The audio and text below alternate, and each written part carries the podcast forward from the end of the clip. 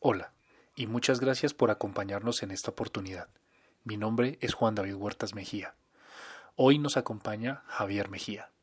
Javier es economista, cuenta con una maestría en economía y un doctorado en el mismo campo, y actualmente se encuentra en sus estudios de postdoctorado.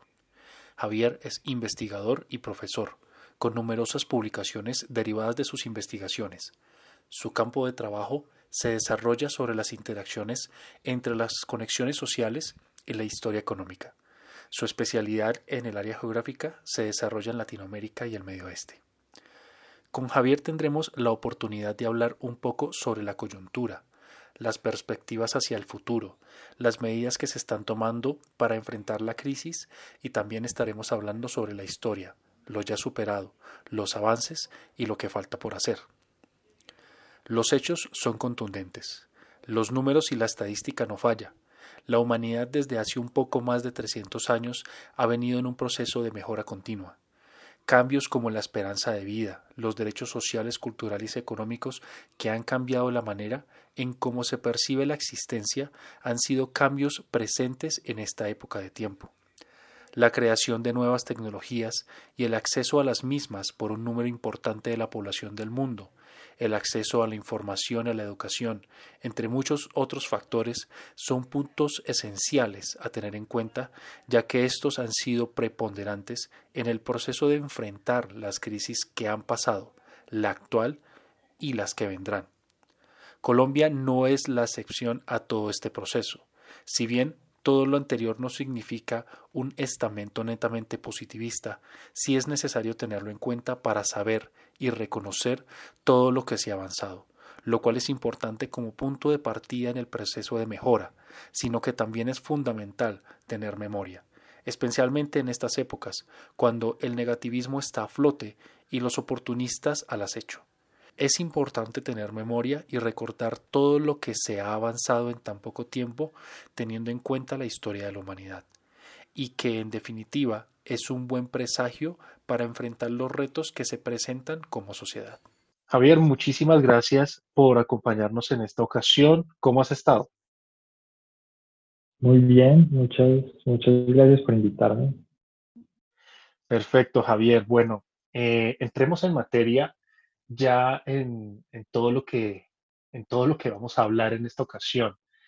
Y creo que es supremamente eh, importante y cae como anillo al dedo sobre todos los temas que vamos a hablar, todos los puntos eh, referente a, la fracasomanía, al positivismo, eh, a todo esto que nos rodea, especialmente en la coyuntura que estamos viviendo hoy en día con la pandemia del COVID-19 ya que esta pandemia ha reflejado no solamente una posible, eh, una posible, no, una crisis sanitaria a nivel mundial, que es algo que creo que muchísimas generaciones no habían vivido nunca, y que también ha mostrado posibles reflejos de crisis, no solamente económicas, sino también políticas y sociales. ¿Qué nos puedes tú comentar con referente a lo que está pasando en estos momentos? Em, pues es difícil decir algo, algo nuevo sobre la situación general, es decir, es tema que todo el mundo está hablando ya por semanas y creo que, pues en cuanto a lo que parece ser eh, la epidemia, ha habido algo ya de consenso, siento yo, entendiendo pues que pues, yo no soy un experto en el tema, pero mi lectura de lo que parece ser la gente informada es que mientras no haya una vacuna no, no va a haber una situación en, la que el virus deje de afectar la cotidianidad. Entonces, eso fue tremendamente como inquietante en, en términos como de salud pública pero quizá lo más preocupante es que eso entonces garantiza que de una u otra forma eh, pues la economía mundial va a estar ah, pues en cierto nivel parada por meses. Y, eso va a implicar un choque gigantesco eh, que va a tener costos pues de proporciones que creo que nunca hemos, hemos experimentado. Yo no estoy muy seguro que la gente eh, haya como asimilado la magnitud de esto, ¿no? Porque de nuevo es algo que no va a pasar en la historia reciente. Entonces, a mí la cosa, digamos que me preocupa, eh, y me preocupa además que no haya mucha, mucha certeza de cuánto pueda durar y qué tan profundo puede ser el choque. Y, pues con todo esto eh, que se está generando, yo soy una de las personas que piensa que cuando, cuando, cuando uno escucha a, a, los papás de uno, cuando uno escucha a la familia, cuando uno escucha a expertos, en el transcurso de la vida, en lo que yo tengo de vida, que son 30 años, yo siempre he escuchado que constantemente estamos en crisis.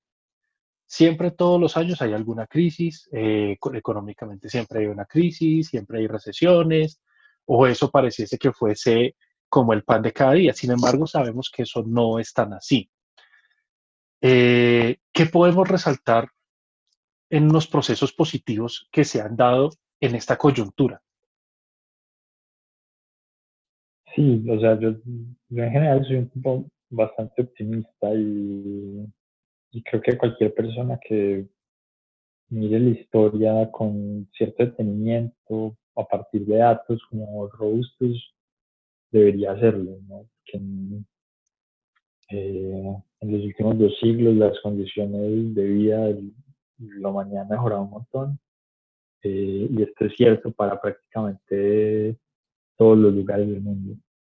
Entonces, crisis han habido también desde siempre y en la modernidad han habido crisis, pero la tendencia es favorable prácticamente en todas las dimensiones eh, que uno pueda pensar. Entonces, cuestiones como la salud, eh, el ingreso monetario de la gente, incluso la violencia, todas esas cosas han mejorado sistemáticamente eh, a lo largo del tiempo con giros y. ¿no?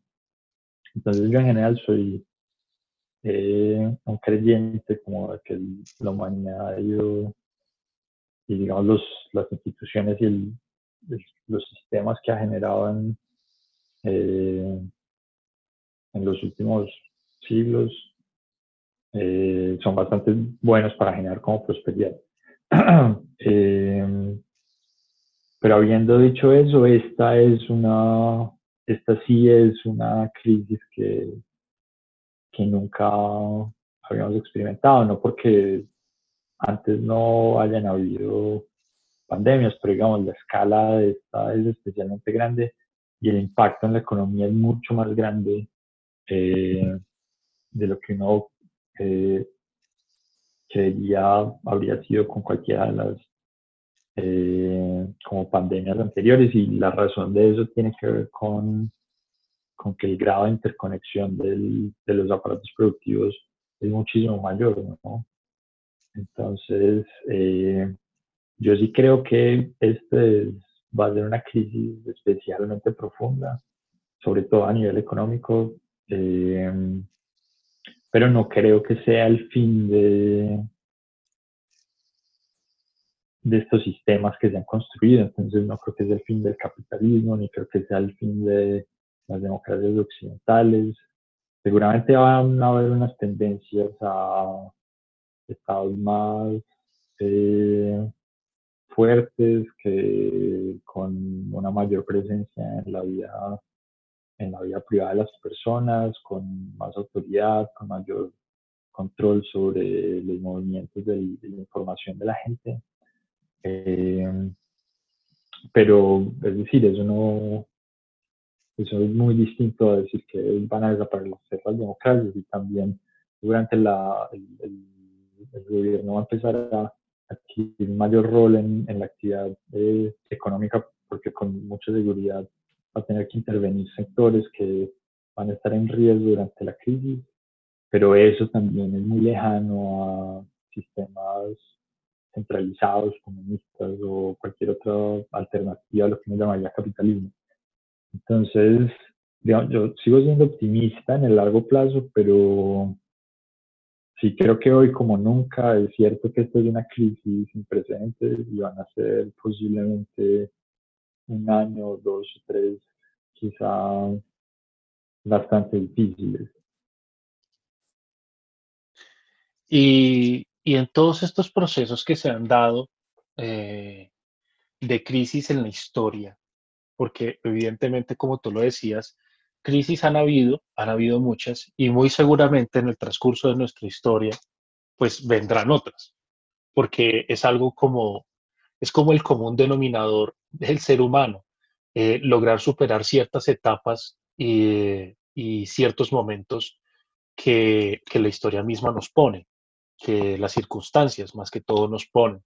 Sin embargo, hay algo que siempre me ha causado mucha curiosidad y es que cuando cuando existen retos, cuando existen circunstancias que nos llevan a pensar de una manera diferente, eh, la normal es que la gente se arroje generalmente a la negatividad y al pánico. Es difícil, obviamente, en circunstancias como estas poder uno pensar de manera netamente positiva, pues porque uno sabe que hay inconvenientes y que hay circunstancias que hay que superar.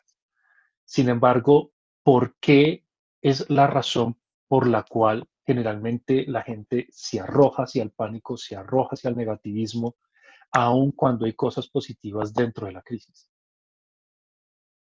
Yo creo que tiene que ver con que, digamos, el ser humano no está muy bien diseñado para pensar en el largo plazo.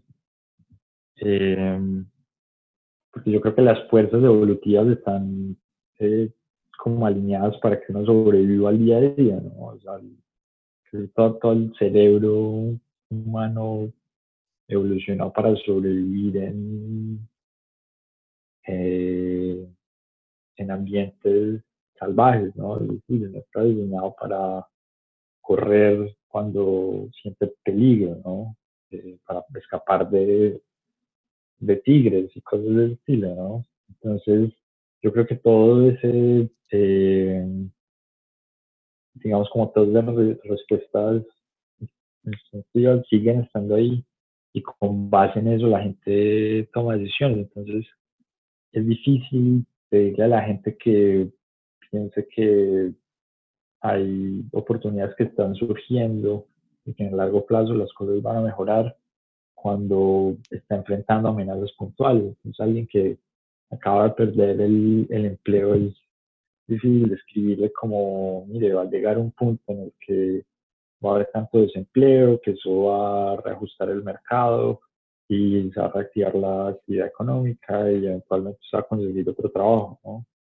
Porque, pues a nivel individual uno lo que está es experimentando un escenario bastante, eh, pues bastante negativo, ¿no? Entonces, eso yo creo que es un elemento común de, de las crisis y tampoco, no es ni siquiera las crisis, digamos, de los ciclos en general también. Cuando se está del otro lado y se está en, eh, en las etapas de expansión económica, a la gente se le olvida que las crisis existen, ¿no? Y la gente es excepcionalmente optimista. Y yo creo que algo de eso es lo que se ha experimentado. Yo siento que incluso como desde el principio hay gente que todavía no, es consciente de lo grave que puede ser esta crisis económica y que espera una reactivación en lo que llaman BB o de V. Y es como listo, va a pasar, una vez se levanten estos, eh, estas cuarentenas, la economía va a volver a crecer a lo que estaba creciendo en diciembre. Eh, y eso es, es, muy poco realista. Y si uno ve digamos, lo que ha pasado en las últimas dos tres semanas, eh, con el mercado de acciones en Estados Unidos que ha estado subiendo. Yo encuentro eso bastante contradictorio porque simultáneamente a lo que está sucediendo cuando la pandemia más grande de los últimos 100 años está expandiendo en Estados Unidos. Pero mi sensación es que gente que todavía tiene, y parece el caso puntualmente, de los inversionistas en Estados Unidos como la idea de que digamos, las cosas no pueden cosas malas no pueden pasar con mucha frecuencia, ¿no? Porque se venía de un periodo donde pues largo de expansión, ¿no? Entonces yo creo que eso es, es un elemento muy, muy humano, ¿no? digamos, interpretar la información del corto plazo eh, y construir sobre eso como visiones del mundo más general, ¿no? Y eso ya que, digamos, las emociones y la opinión pública fluyen entre un excesivo optimismo y un excesivo pesimismo. Y, y ya enfocándonos un poco más en Colombia, porque eh, a mí sí me interesa conocer y darle a entender a las personas de que definitivamente nosotros hemos, eh, como habitantes de ese territorio que llamamos Colombia, superado diferentes crisis, eh, tanto sociales como económicas, pero especialmente económicas, que es lo que en estos momentos más preocupa a la gente. Em, ¿Tú podrías de pronto nombrarnos algunos hitos en la historia de Colombia eh, de superaciones económicas que hayamos vivido y que nos ayuden también a reanudar esa confianza de que definitivamente nosotros vamos a superar esta crisis? Sí, pues Colombia ha sido hecho un país bastante excepcional en ese sentido, digamos, en contraste a lo que, eh, es la historia económica de prácticamente toda Latinoamérica. Colombia ha sido un país excepcionalmente estable. En Colombia solo hubo dos años de, de crecimiento del, PIB en, todo el siglo XX. Eh, mientras que, no sé, en Argentina, en Chile, eso se cuenta por las decenas. Y, y fueron crisis relativamente eh, menores. Entonces, eso fue, digamos, durante la Gran Depresión, un año, digamos, durante la Gran Depresión. Eh, y durante la crisis de finales de los 90, lo que usualmente se conoce como la crisis del, del UPAC. Eh, ambas crisis fueron crisis externas, básicamente, eh, y, y, fueron como profundas y afectaron a la economía por, por muchos años. Es decir, que yo crecí un poco en, viviendo la, la crisis del, de finales de los 90 y digamos, no solo la recuerdo a nivel personal, sino que eso, digamos, generó impactos en la economía por, por años de ¿no? El desempleo demoró años en regresar a, a, a niveles parecidos a los, a los anteriores.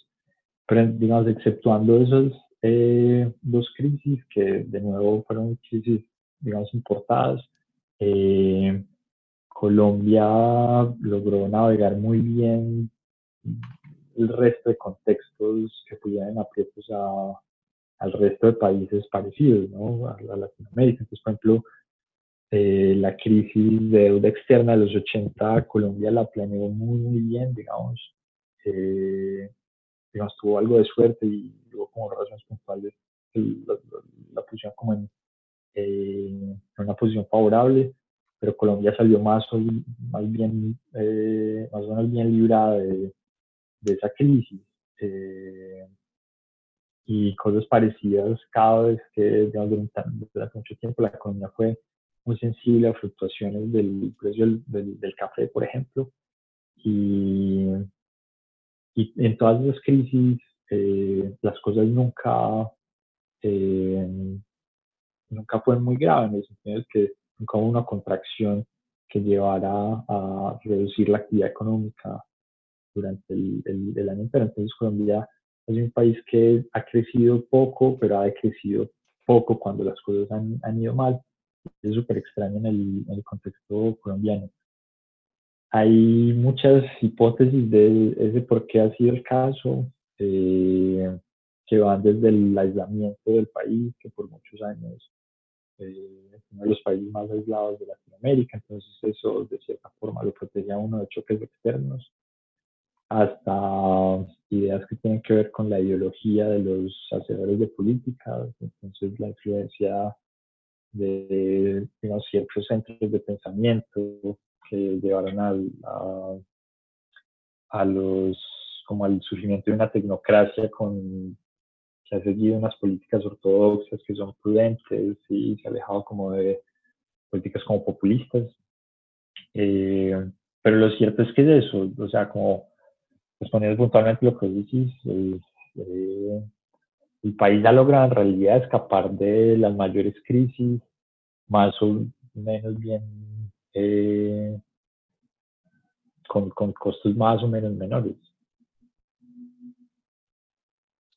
O sea que incluso en ese contexto, eh, Colombia se convierte prácticamente eh, en un paraíso para, para aquellas personas que, que buscan también escapar un poco de las crisis, porque si Colombia ha tenido eh, por diferentes circunstancias la capacidad de poder salir bien aireada de todos estos procesos, pues también es relevante poder eh, resaltar eh, esta capacidad que ha tenido la nación para, para sopesar estas dificultades. Y hay algo que, o por lo menos ese es el, uno de los análisis que yo podría llegar a hacer con lo que te comentas.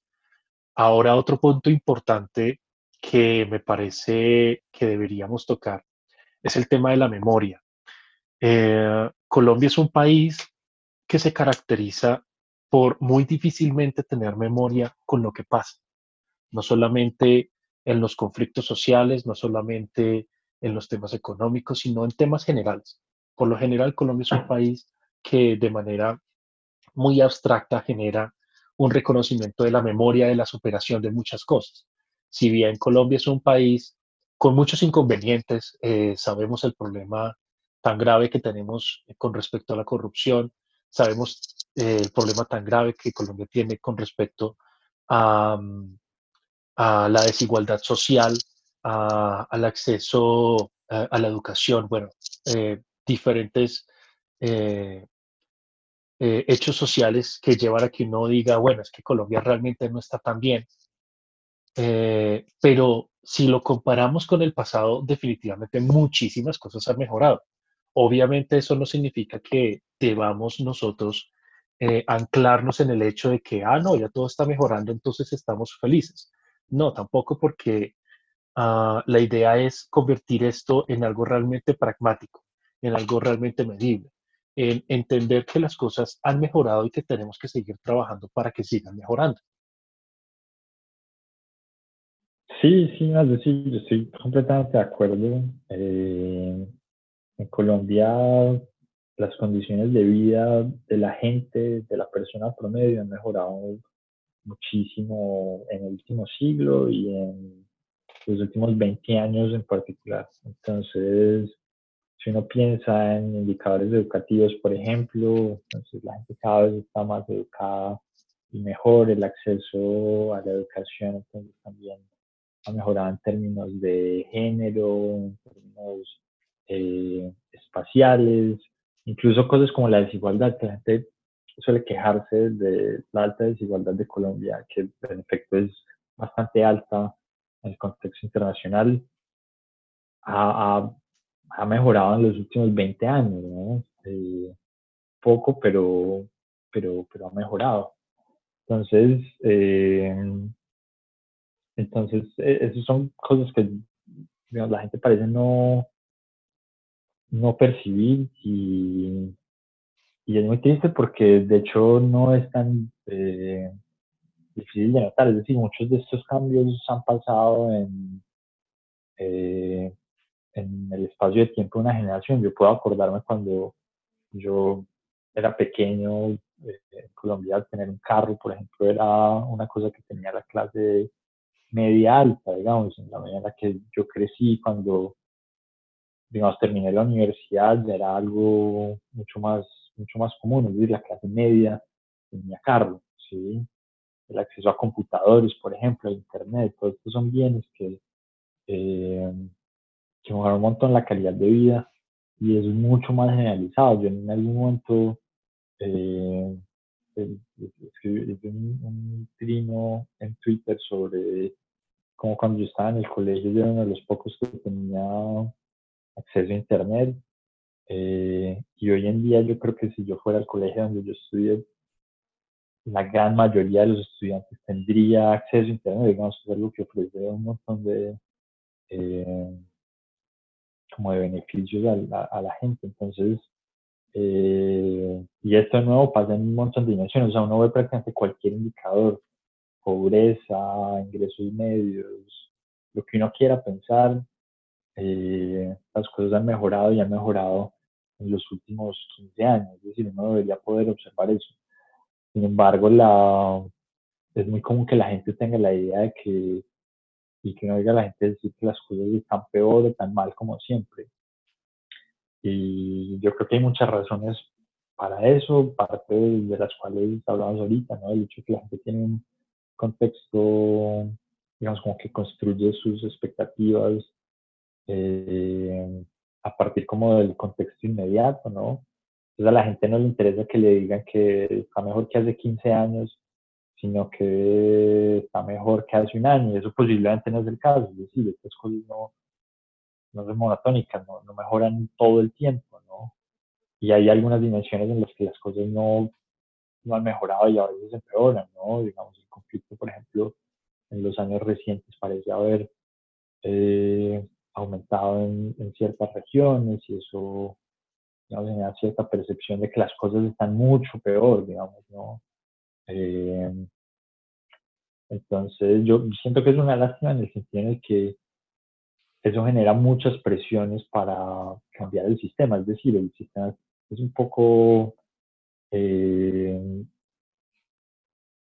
digamos que sufre como de, eh, como de, su propio éxito termina trayendo el problema, ¿no? El hecho de que las condiciones de vida de la gente mejoren de una u otra forma lleva a que tengan expectativas más altas y que se busque cambiar el sistema por uno que traiga otras cosas, ¿no? Entonces, eh, que posiblemente es uno que no pueda garantizar, no habría podido garantizar las mejoras iniciales que los tienen en, el, eh, en la posición que les permite de hecho, reclamar por mejoras adicionales. Eh, es como uno de los retos grandes de, las democracias liberales. Y, ya que tú lo mencionas en la parte de, todo lo complejo que pueden llegar a ser los sistemas, hay algo que sí quiero que entremos a debatir y que desde mi perspectiva va a ser un eco fundamental dentro de las decisiones que se puedan llegar a tomar de aquí en adelante, especialmente en la parte económica del país. Eh, Colombia, y desde un punto de vista general, es un país que muchas de sus ganancias las ha obtenido a través de la extracción de materias primas. Eh, para colocar un poco más en contexto, estamos hablando del carbón y del petróleo.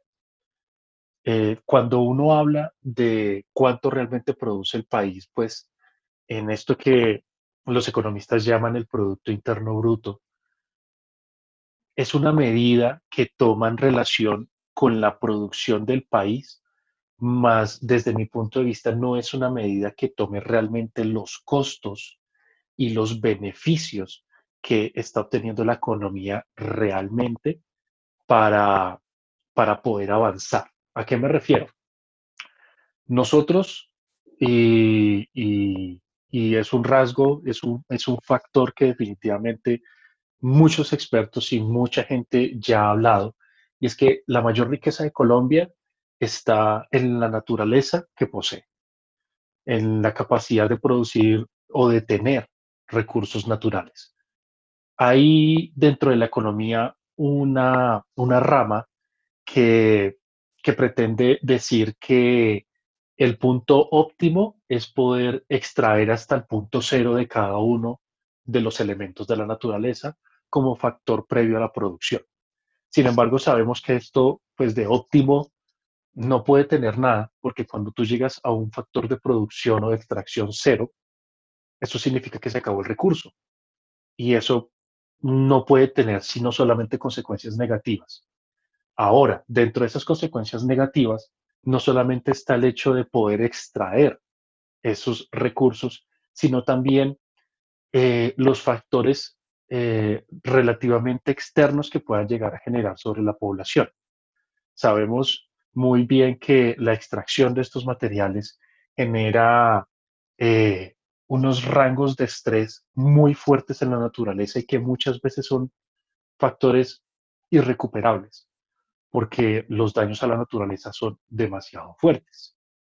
¿Hay alguna otra medida que se pueda tomar en cuanto a la posibilidad de medir la riqueza que no sea el Producto Interno Bruto y que no sea también el, PIB per cápita?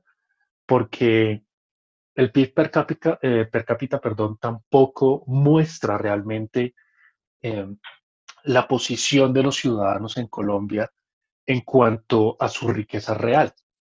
Porque si bien la riqueza se está produciendo, se está produciendo en muy pocas manos.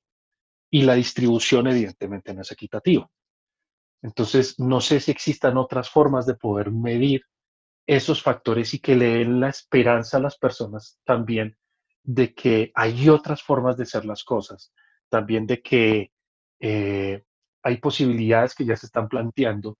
Y lo digo en la medida en que una de las últimas noticias fue del presidente de la Bolsa de Valores de Colombia, el cual a través de la última caída fuerte del precio del barril del petróleo salió a decir a los medios de comunicación que definitivamente Colombia es un país muy dependiente del petróleo, que no tiene forma de controlar ese negocio, que no tiene forma de controlar su precio y que necesitamos empezar a mirar otras posibilidades de producción económica que no dependan del petróleo o de la extracción de recursos, porque no está en nuestras manos producirlo.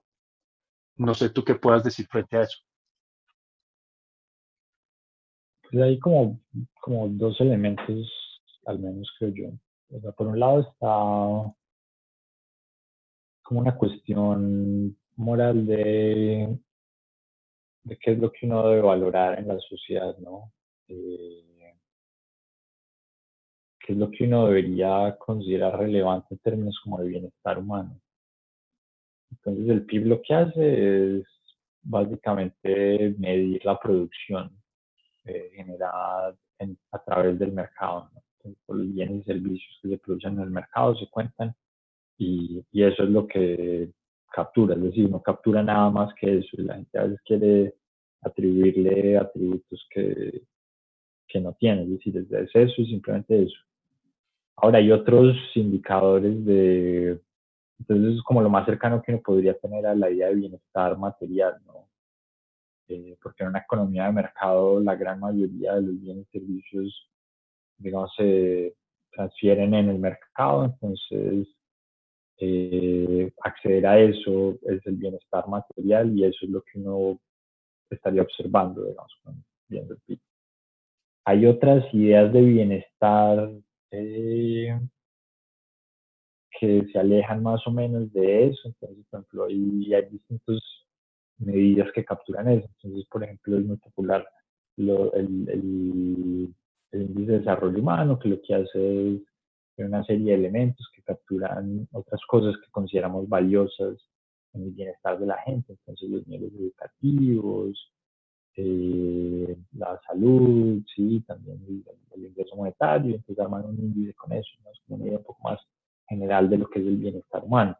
Y hay otras cosas un poco más eh, como espirituales, si uno quiere, hay índices de felicidad, entonces eh, se le pregunta a la gente qué tan dichosa es su vida y se consideran cierto tipo de cosas que están asociadas a la calidad mental, cosas por el estilo. Entonces, primero hay como una cuestión como filosófica de que como humanidad valoramos, después hay una cuestión técnica de cómo medimos esa cosa que valoramos, eh, y después hay como un tercer elemento que es como generamos un sistema que logre sistemáticamente generar resultados favorables en esa dimensión. Entonces, en los últimos 200 años, al menos desde la revolución industrial, el mundo occidental se ha concentrado en valorar el bienestar material. Es decir, esto también muchos, digamos, en muchos tipos de sociedades a lo largo de la historia, el bienestar material ha sido fundamental. Eh, y uno podría argumentar que ha sido el más importante.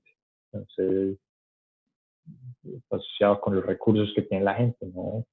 de nuevo, nuestras sociedades de mercado tienen que ver con lo que uno puede comprar en el mercado, pero una sociedad de cazadores-recolectores eso quiere decir con, está asociado con, eh, con los animales que se pueden cazar, con, eh, con los, las plantas que hay disponibles en el territorio, ¿no? Pero de nuevo todo eso hace referencia al, mismo concepto, al concepto de los recursos materiales que puede acceder la gente.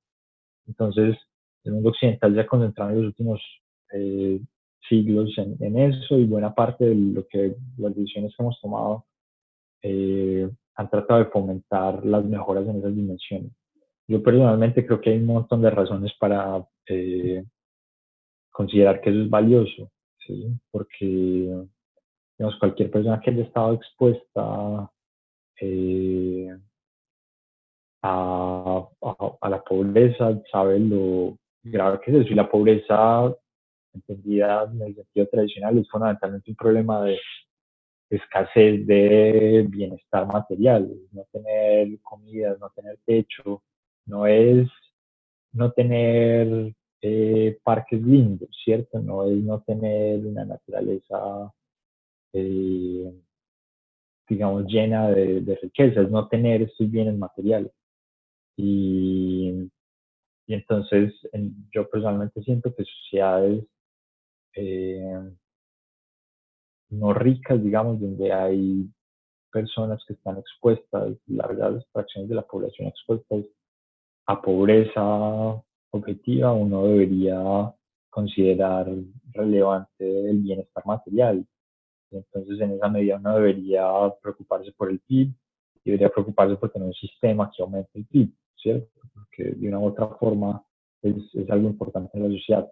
Ahora, ahí hay mil dimensiones eh, como aristas de la discusión, ¿no? Entonces, está la cuestión de la distribución, ¿cierto? Entonces, o sea, tal como vos mencionabas, listo, ¿no? Dice, vamos a generar una sociedad que genere mucha riqueza material, pero nada sirve si se queda capturada unas cuantas personas, ¿cierto?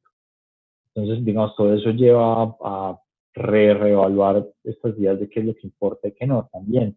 Si uno genera mucha riqueza material, está destruyendo otros aspectos del bienestar humano, ¿no? Entonces destruye el medio ambiente y entonces eso genera problemas de salud en la gente. Quizá uno debería reevaluar las prioridades, pero, eh, pero yo siento que, digamos, mi posición al respecto es que uno no debe como eh, satanizar la idea de que el material bienestar y el PIB, que es la medida de eso, es malo y no es un objetivo valioso, es un objetivo fundamental en sociedades que no son ricas, porque es que eso es lo que es la diferencia entre millones de personas que eh, se acuestan sin comer y se mueren porque hay enfermedades que eh, su sociedad no puede proveer los recursos para aliviarlas eh, y, que eso no suceda, ¿no? O sea, el crecimiento del PIB es la diferencia entre eso y, entre que suceda y que no suceda.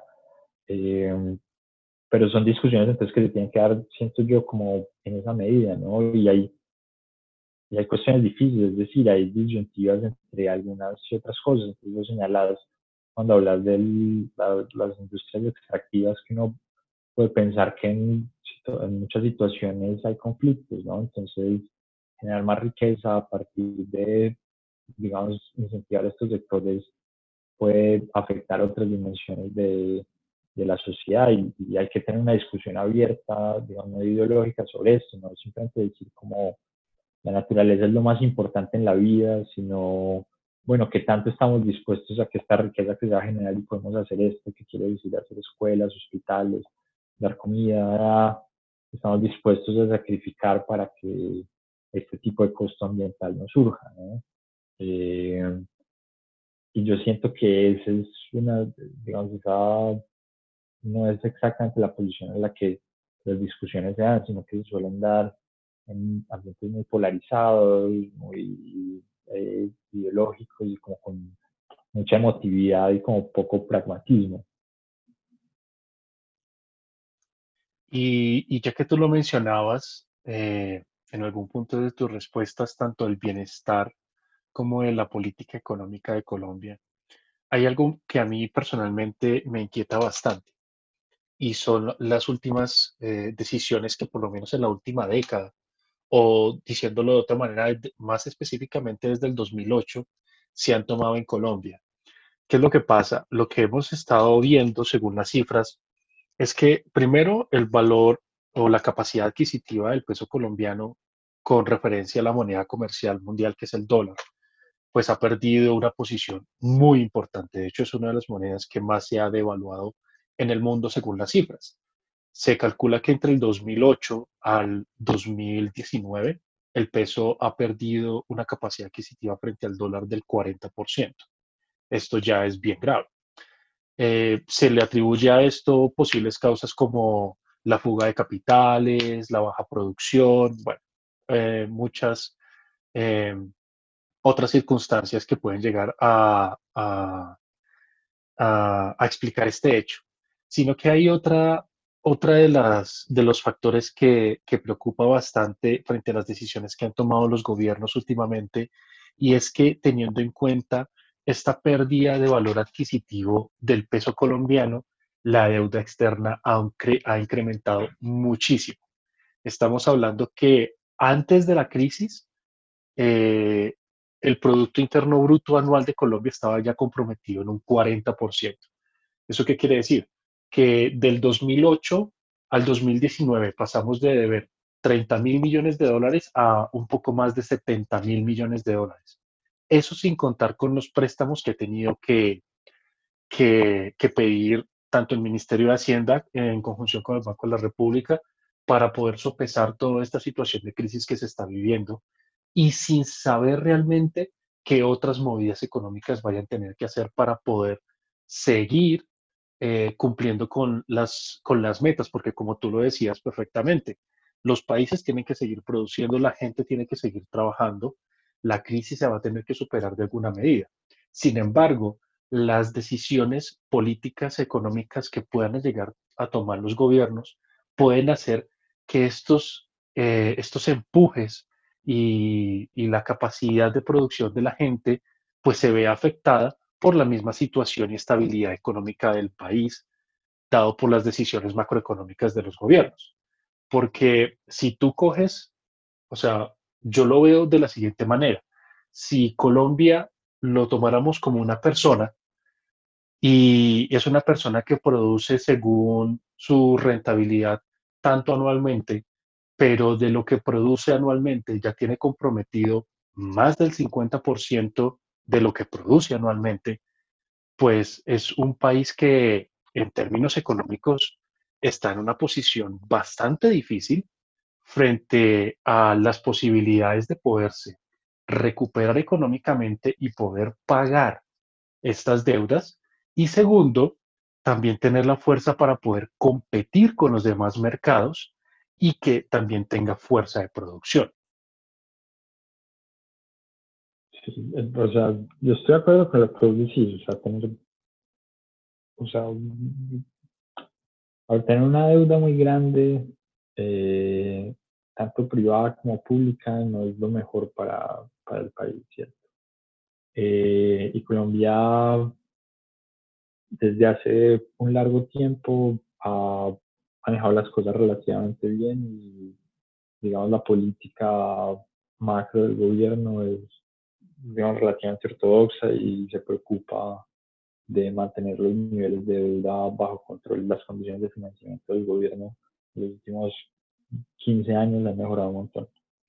Pero, o sea, lo que pasa es que esta es una crisis de unas proporciones gigantescas. O sea, creo que eh, como el ejemplo que vos tenés que pensar es que esta es una situación en la que no es una persona que está pensando en cómo ser más competitiva, es una persona que acaba de perder el, trabajo y básicamente lo que está previendo es que toda su familia va a perder también el trabajo y todos sus vecinos van a perder también el trabajo. Es decir, aquí la cuestión es que sí o sí hay que endeudarse y ese es el mejor de los escenarios, donde, la, donde va a ser posible conseguir financiación para eh, navegar esta época difícil. Hay un escenario peor que es relativamente realista las circunstancias y es que no haber la plata, va a ir uno a buscarla eh, en los mercados internacionales, no va a haber en los mercados internacionales porque todo el mundo está asustado. Va a ir uno a los entes multilaterales y eventualmente le pueden decir a uno que no va a haber plata porque todo el mundo está recurriendo a ellos, entonces la plata no va a aparecer, ¿sí? Y eso es tremendamente grave, eso quiere decir que eh, el Estado va a empezar a colapsar, ¿sí?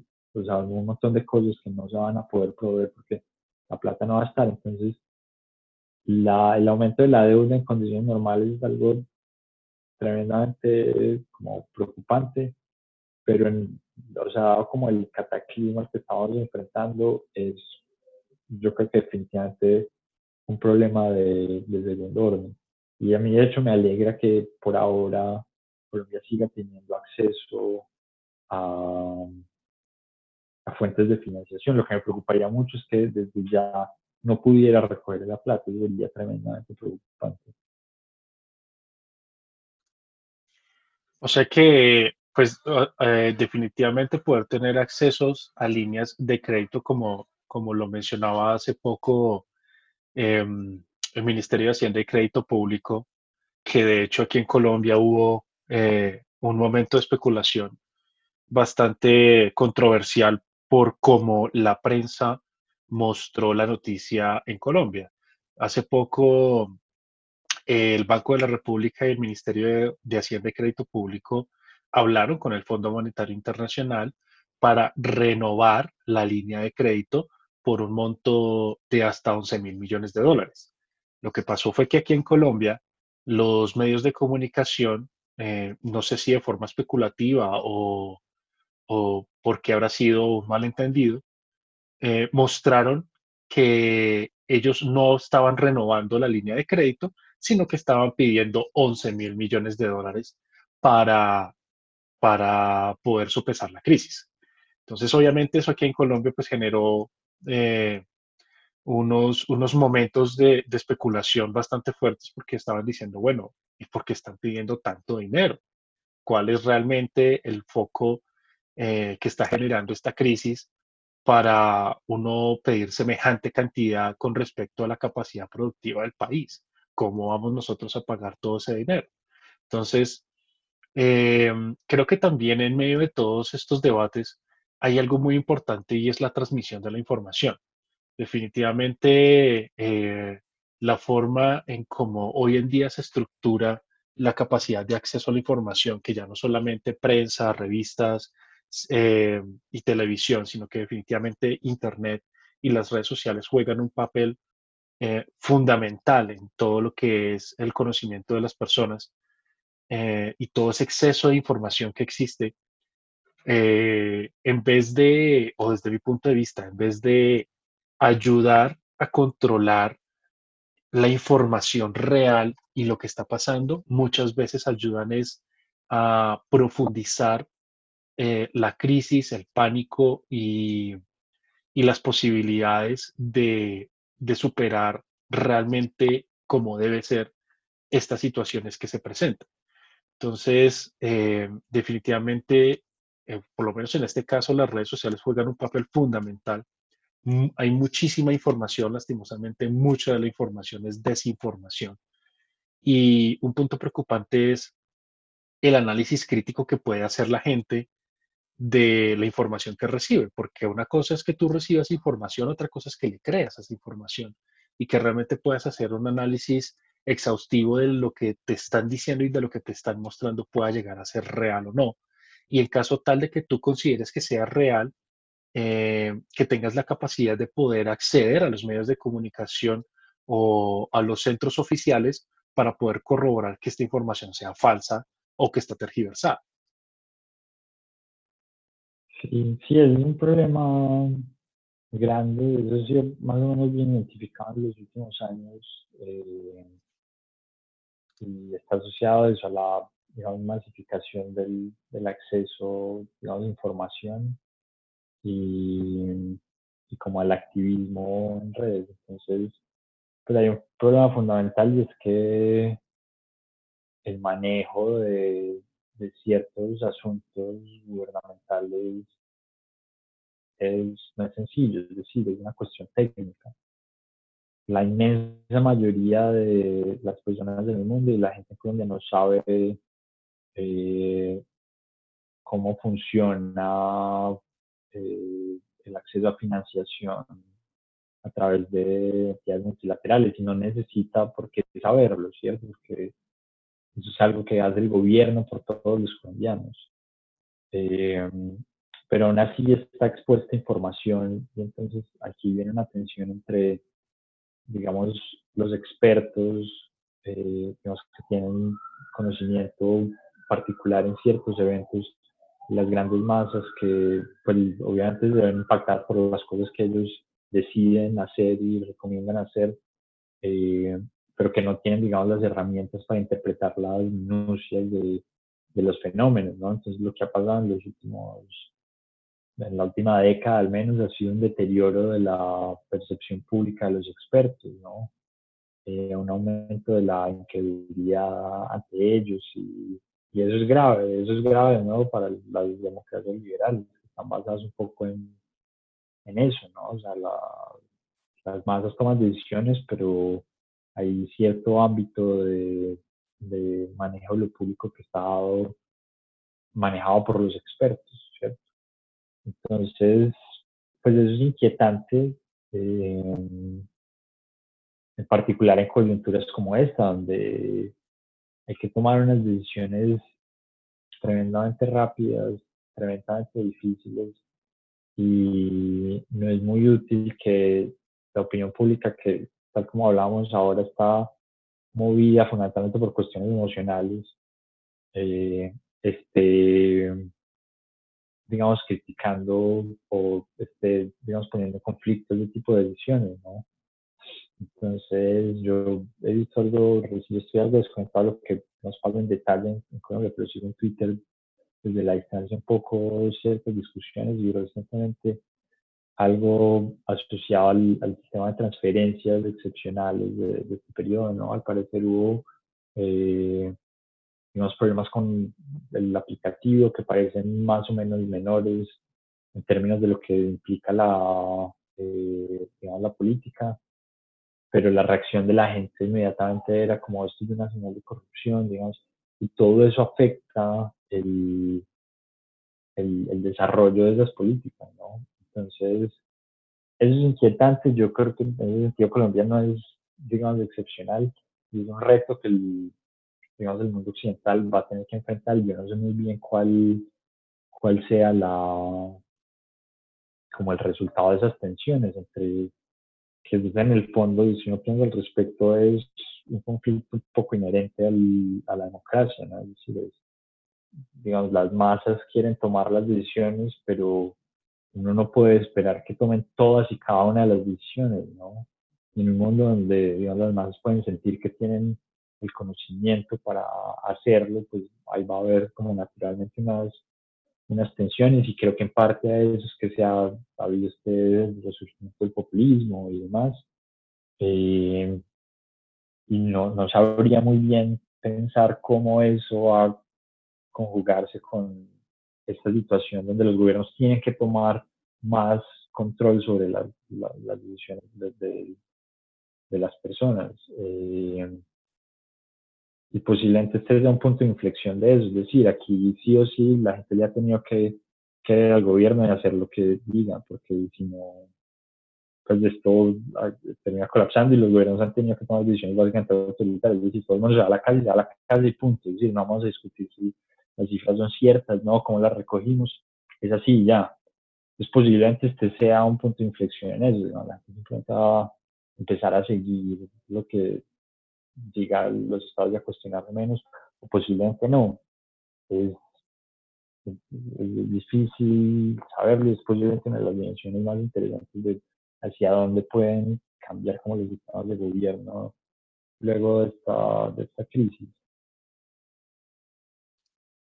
O sea que ya más o menos en términos de, de resumen podríamos empezar a, a, compactar toda esta información y empezar a decir que primero Colombia es un país que históricamente ha logrado sortear de manera exitosa las diferentes crisis que se han presentado en la historia, por lo menos desde la formación de la, de la República. Mm, otro punto a resaltar sería el hecho de que si bien estos, estas crisis han golpeado débilmente o, de manera no tan abrupta la economía eh, y la situación en Colombia, pues el crecimiento del país ha sido lento, pero por lo menos ha sido de manera constante.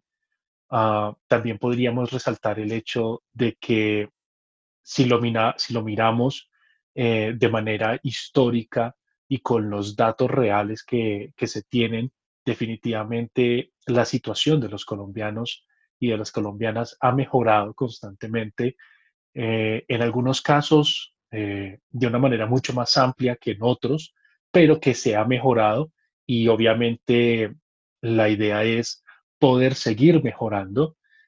También podemos resaltar que las decisiones en política, en política monetaria y política eh, macroeconómica que han, toma, que han tomado los gobiernos durante todo el proceso de la historia de Colombia han sido, eh, han sido de manera ortodoxa, de manera conservadora, de tal manera que no han puesto en un riesgo inminente la capacidad económica de la nación y la viabilidad, obviamente, de la misma.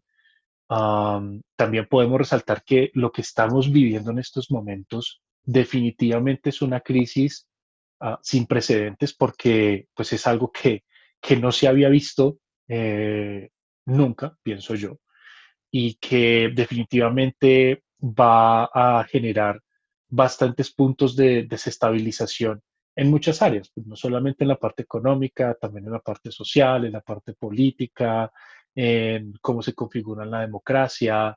Muy seguramente van a haber muchos cambios, muy seguramente vamos a tener que adaptarnos a muchas situaciones, pero que sin embargo, a pesar de todos estos hechos, ah, Colombia es un país que, que de manera positiva ah, está encontrando la forma de hacer lo necesario para poder salir adelante y que los datos que se están arrojando en estos momentos muestran que la confianza que ha generado el país durante, durante tantos años, pues es un factor primordial para poder tener acceso a fuentes de financiación que nos ayuden a sopesar estas situaciones y que muy seguramente eh, pues podamos salir adelante de esta crisis.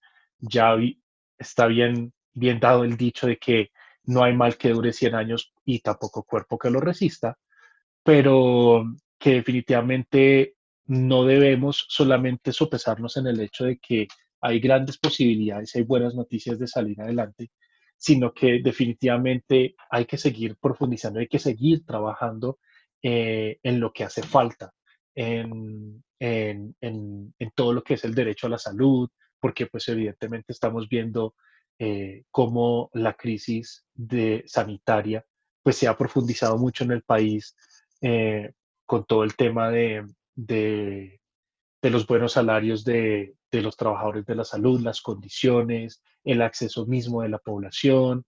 Ah, definitivamente aquí hay puntos importantes con respecto al empleo, a la formalización del mismo, ya que mucha de la fuerza laboral de Colombia no es una fuerza laboral que tenga acceso a la seguridad social. Eh, generalmente son personas que viven del autoempleo ah, y de su propia capacidad laboral. Ah, también estamos viendo cómo necesitamos trabajar en el, en el acceso a la educación, a la interconexión. Definitivamente un punto y un factor fundamental y primordial en todo este proceso ha sido el Internet. Gracias al Internet eh, se han podido tomar decisiones como por ejemplo las universidades y colegios poder brindar eh, todo, este, todo este paquete educativo virtualmente Obviamente no son las mismas condiciones, pero definitivamente es mejor hacer algo que no hacer nada. Y se está haciendo algo, que creo que es un punto que nosotros necesitamos resaltar. Se está haciendo algo, se están haciendo cosas. Algunas de esas cosas eh, pues no van a ser tan acertadas como otras decisiones que se pudieron haber tomado, pero evidentemente eh, también es es la necesidad de comprender que no hay un solo gobernante sobre la tierra y no hay una sola institución sobre la tierra que en estos momentos tenga la capacidad de poder decir, ah, no, es que yo sé perfectamente cómo resolver estas situaciones, porque sería una gran mentira. Definitivamente, eh, eh, mucho de lo que se está haciendo es parte, eh, podríamos decirlo, decirlo de esta manera, improvisación, pero improvisación teniendo en cuenta cómo va avanzando las situaciones. Entonces, creo que son puntos a resaltar tanto positivos como negativos. La idea de, de, todo esto y la idea de hablar contigo, Javier, era poder ser eh, realistas, poder ser pragmáticos, poder ser concretos frente a la situación. Definitivamente estamos en una situación de crisis, pero también hay que resaltar puntos y hay que resaltar momentos tanto históricos como presentes que nos van a ayudar a salir adelante y a seguir trabajando en lo que se necesita trabajar. Sí, sí, yo creo que pues en la coyuntura actual quizá lo más importante es de hecho eso, como tratar de evitar que todas esas mejoras de los últimos años no, no desaparezcan con este choque. La magnitud de este choque básicamente lo que hace es amenazar eh, ese progreso en mejora del empleo, en reducción de la pobreza, en acceso a la educación, todo eso se va a ver amenazado y, y lo que uno debería anhelar es que, que, digamos que el impacto en esas dimensiones sea, sea menor porque costó muchos años y esfuerzos tener esas mejoras. Entonces, eh, ya de por sí valorarlas creo que está bastante bien porque están amenazadas.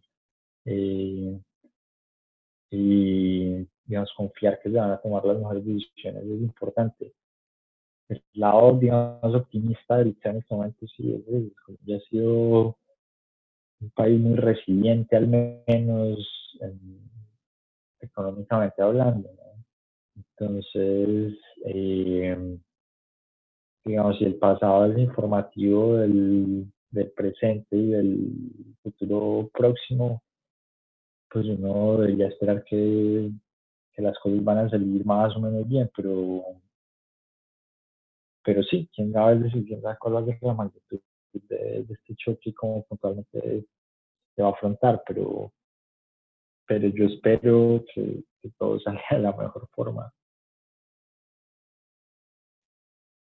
Sí, definitivamente eso es algo que, pues esperamos muchos de nosotros que, esta pandemia y pues esta situación que, nunca se había presentado, eh, a la final tenga en la medida de lo posible los mejores resultados que se puedan dar, que, que la crisis no sea tan profunda y que definitivamente, eh, y es un punto a resaltar de toda esta conversación, Javier, no sé qué piensas tú, y es el hecho de que de que nosotros debemos tener un poco más de memoria. No, no es que debamos tener un poco más, no. Debemos tener memoria sobre lo que ha sido la construcción de, de nuestro Estado, de nuestra sociedad, reconocer que definitivamente hay cosas en las que se han avanzado y se han avanzado mucho, hay cosas en las que se han avanzado pero se han avanzado poco, hay cosas en las que nosotros necesitamos seguir trabajando, pero que definitivamente siempre hemos podido salir adelante. Ya bien tú lo decías, Colombia es una nación que ha tenido la capacidad de ser resiliente, de superar muchas pruebas y muy seguramente, y eh, tengo fe en ello, de que esta no va a ser la excepción. Em, Javier, muchísimas gracias por acompañarnos en esta oportunidad, muchísimas gracias por darnos tus conocimientos, tus conceptos y tus opiniones, tanto profesional como personal. Em, te agradezco por el tiempo, sé que eres una persona supremamente ocupada y, y, pues nada, yo espero que allá en los Emiratos Árabes, pues también la situación eh, sea favorable y que, y que obviamente todos allá se encuentren de la mejor manera. Muchísimas gracias, Javier. No, muchas gracias. Disfruté mucho la conversación. Gracias por escuchar este capítulo del podcast Política. Espero que hayan disfrutado este capítulo tanto como yo realizándolo. No se les olvide compartir el podcast y seguirnos.